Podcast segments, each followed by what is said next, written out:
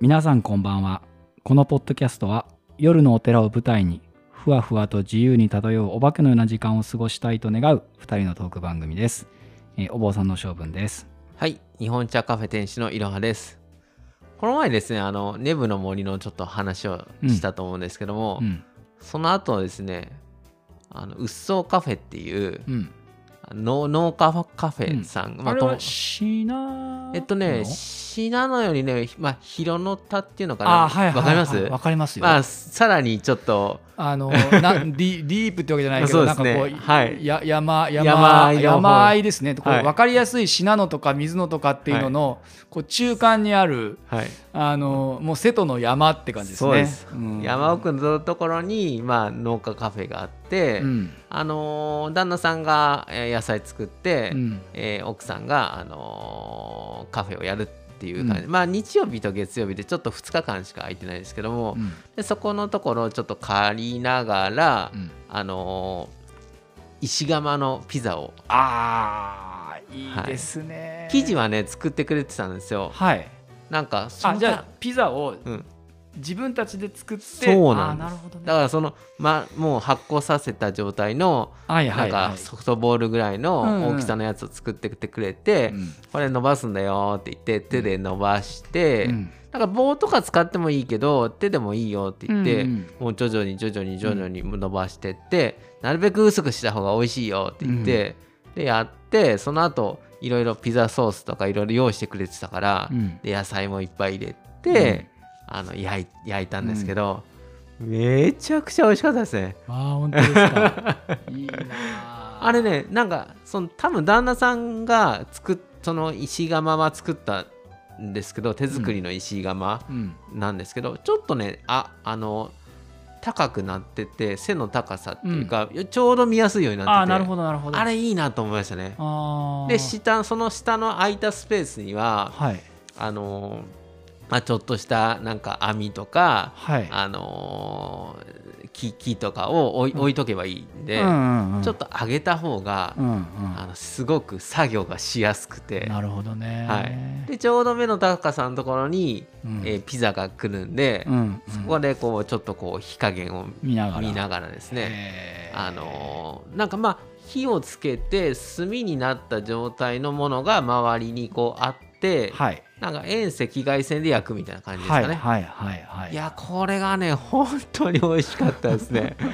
本当に美味しかった。ああそうですか。そのやっぱりあのピザ生地も多分上手にあの発酵させて作ってたんじゃないかなと思うし、うん。あのお野菜も美味しいし、うん。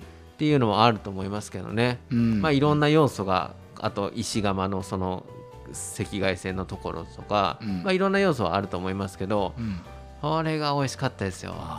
それはうん。うっそうカフェうん。で普段も行ったら食べれる普段はねやってないですね。だから外で結構時間もかかるし。それはじゃあもう本当にうっそうカフェのオーナーのうん。プライベート石窯そうなんかねすちょっとね最初はねそれを売りにやろうかなとは言ってたんですよ、うんうん。あのー美味しいのは分かってたし。石窯ピザをうんうんメインにお店のメニュー看板メニューにとね。ただ予想以上にやっぱり時間がやっぱかかっちゃうからあっていうのとまあまあいろんな多分要素あると思うんですけど、まあそうやってちょっとでもねたまにイベントみたいな感じでちょっとつく、うん。使ったりするみたいな。なるほどね。はい、でもいいですね。やっぱ火とかね、うん。いやわ ああいうのは、いや実は僕もはい、石窯あ石窯ピザの正直僕もいいなと思って、はいはいはい。もうそれこそプライベート石窯欲しいなっていうのはいはいははい。ちょっとした小さな野望としてあるんですけど、はいはい。はいまあそれがそんな簡単に叶えられるわけじゃないので、はい。まあそれはやるのかやらないのかは別としてあのちょっと今そのお寺の施設をちょっとこう改修している中に、まあ暖房暖房ってまあこれからちょっと大きな問題になってくるとは思っているのではあ。燃料をね、あそこも見越して、うんその薪ストーブですよね、うん、そうそう。薪ストーブ入れ入れたんですよ、はいはいはい。施設にね。でそれはあのーえっ、とまあ燃料が上がってくるっていうことはあったし、はい。あとはまあその災害時にライフラインが切れた時にあまあ、いつどんな災害が来るかわからないかあならるほど。まあそういう時にこうえっ、とそのライフラインとは切れた状態のあののあ。要要するにメイングリッドから切れた状態の、どね。まあ、ライフラインみたいなものを、はあはあはあ。あのお寺にこう確保しておきたいっていう思想というか発想ずっとあっなてるほど。あの、まあ、極論言っちゃうと僕はもうオフグリッドにしたいんですよねお寺を、ね。オフグリッドっていうと。オフグリッドっていうのは、えー、と例えば一般的には、うん。こう電気が電線から流れてくるじゃないですか。はいはい。えーまあ、ガスもまあいろんなところがあると思うけど、まあ、プロパンのところも都市もある、都市ガスの人もあると思うけど、まあ、要するにこう、はいはい。供給されるじゃないですか、はいはい。えーそういうこう社会のインフラとつながってることで、うん。僕たちの生活うんが全部成立してるんだけど、はい。それが要するに切られてるような例えば山奥の小屋みたいなものに、はい。えーを想定ししてはあそのそうすると切れてることをそのいわゆるメインのグリッドから切れてるっていうのをオフグリッドっていうんですけどあなるほど。あのーやっぱりこういう時代になって、まあ、何が起こるかわからない中で、うん。まあ、全てのお寺のその建物がはい。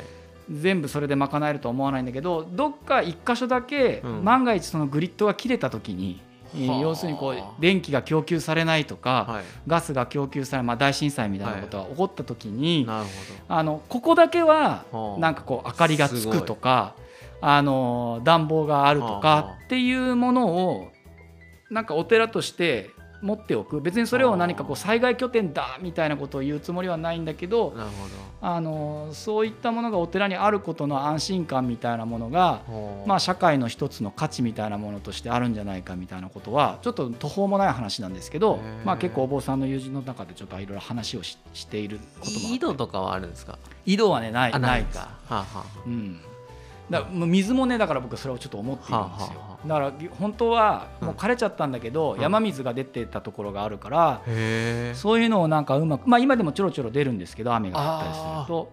そういうのはなんか貯めれるようにしたりとかしたいなと思うけどでもそれやるとやっぱりあのなんでしょう水ってやっぱり怖いからああそうですね。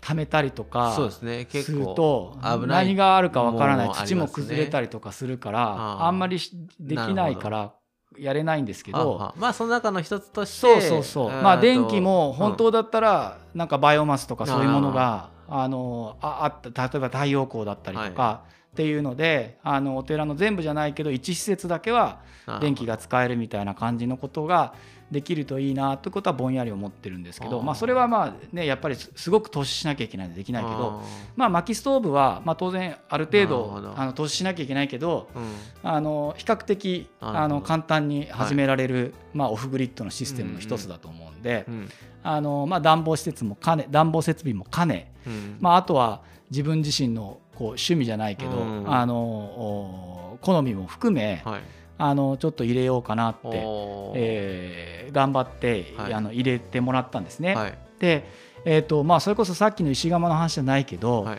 あの薪ストーブはやっぱりいいんですよ、あ火のあったかみがね。ー いいですよね、うん、だけど、うんやっぱ薪ストーブは、はい。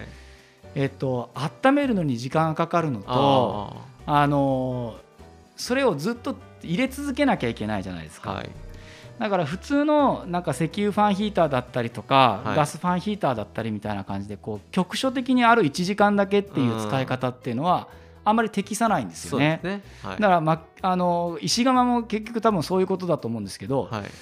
あのまあ、ピザ屋さんで、うん。えー、と常にピザの注文が あのあオープンしてる間入り続けるんだったらうん。火入れ続けて焼き続けてで多分回せるんだけどあのをカフェでやっててまあ1日に1枚か2枚かぐらいのピザの注文の状態で、うん。あの石窯をやるっていうのはちょっと多分合わないんだろううんなっていう気はね僕も聞いててちょっと思ったんですけど、はいはい。でもやっぱりね、うん。あのなんでしょうね遠赤外線じゃないけど、うん。火が持つ独特のねあの温かみっていうんですか、はい。あの単純に、はい。あのなんかその非常時のライフラインということじゃなくて、うんえーまあ、そういうものがあることが、うん。まあ、心の安らぎになったらいいなと思ってですね今ちょっとせっせと、はあ。あの薪を集め薪はう裏山みたいなとこからそうあの集集めて切切ったあの切ったやつ取っといて。ああいいですね、うん。まあ、できれば、うん。お寺の中だけで全部それが賄えればいいんですけど、まあ多分それは無理だと思うあんで本当、ですか。まあ、何がしらから外から調達間伐材とかをね、はい。あの調達してこなきゃいけないんだろうとは思ってはいるんですけど、れ乾かしとかなんかですもんね。そう1年以上は最低でも雨の当たらないところで乾かしてあげないと薪としては使えないので、今はでもだからねあの一応薪ストーブも試運転しなきゃいけないっていうことで、おー。いきなりなんかこうシーズンが入ったから、はい。ガンガンあのフルマックスで炊けばいいってことじゃなくってやあ。っぱな鳴らし運転をあしなきゃいけない。へ要するに鉄をこう寝てる鉄をーはい。あの起こすみたいな感じで、まあ、僕は逆に言うと初心者なんで、まあ、まさにい、いまあ、使い始めですけど、はい。あのちょっと使って、はい。あのまあ、100度かぐらいまで上げてでそのまま休ませてほでえまた、えー、な 1, 週間か2週間後にまたつけてっていうのでこうちょっと火をあの鉄を起こす。スストーブの鉄を起こす作業を今していると。でもずそれも楽しみですね。楽しい。それにかこつけてちょっとそのスストーブの前でちょっと静かにお茶飲んで、いいですね、うんうんもうじゃあ火と対峙してこうずっと見ながらうん。っていう時間ですよね、うん。ああいうやっぱり時間っていいですね。う、ん。うんうん。まあ、手間だし、はい。あのまあ、本当にそういう意味ではうん。あのちょっと非効率な部分も当然あるんですけど、はい。まあ、そのなんかね手間とうん余白と、なんかその感じがねいいですえね、ーうん、やっぱりいいなと思うし、まあ、その単純にただあったかいだけじゃなくて、うん。ちょっとちょっとしたこう木の香りだったりとかがね。あの少しこう漏れてくる感じが、はいはいはい。あのまあ、心地いいなと思って、へええー今ちょっとずつ、えー鳴らし運転をあ始めていると。あ楽しみですね、えー石窯あー、はピザから、えー薪ストーブまでそうですね。えーちょっと冬の、えー火の温かみをちょっとイメージしながら、はい。えー過ごしていただければと思います。じゃあ今週はこの辺で、はい。はい。また来週。はい。また来週